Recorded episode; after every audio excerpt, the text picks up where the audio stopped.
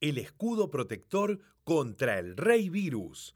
Un cuento para explicarle a los más peques qué está pasando. Autora, licenciada Guadalupe del Canto y Estratos DPE. Intérprete, Cristian Loiácono. Había una vez un rey muy apestoso llamado Virus, que vivía escondido en cualquier lugar del mundo. Este rey tenía muchas, pero muchas ganas de agrandar su reino. Entonces subió a un avión y al bajar en cada ciudad comenzó a apestar a la gente de todo el planeta.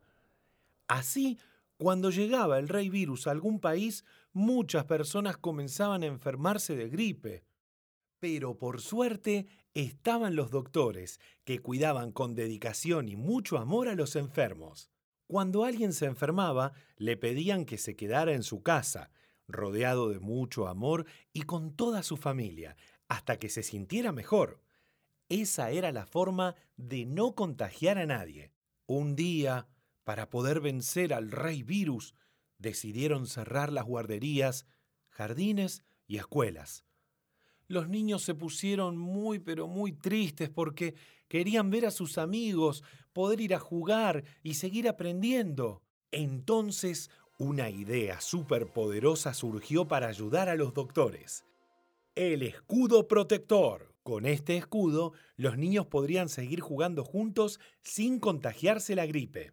El escudo protector se activa con cuatro simples pasos.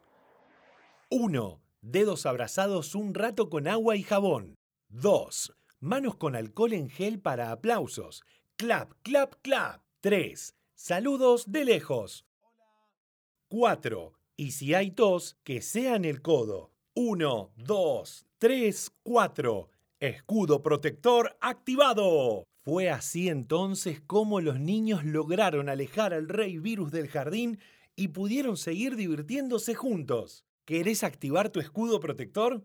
Ya podés empezar a practicar en casa. Solo tenés que seguir estos cuatro simples pasos. 1, 2, 3, 4. Escudo protector activado.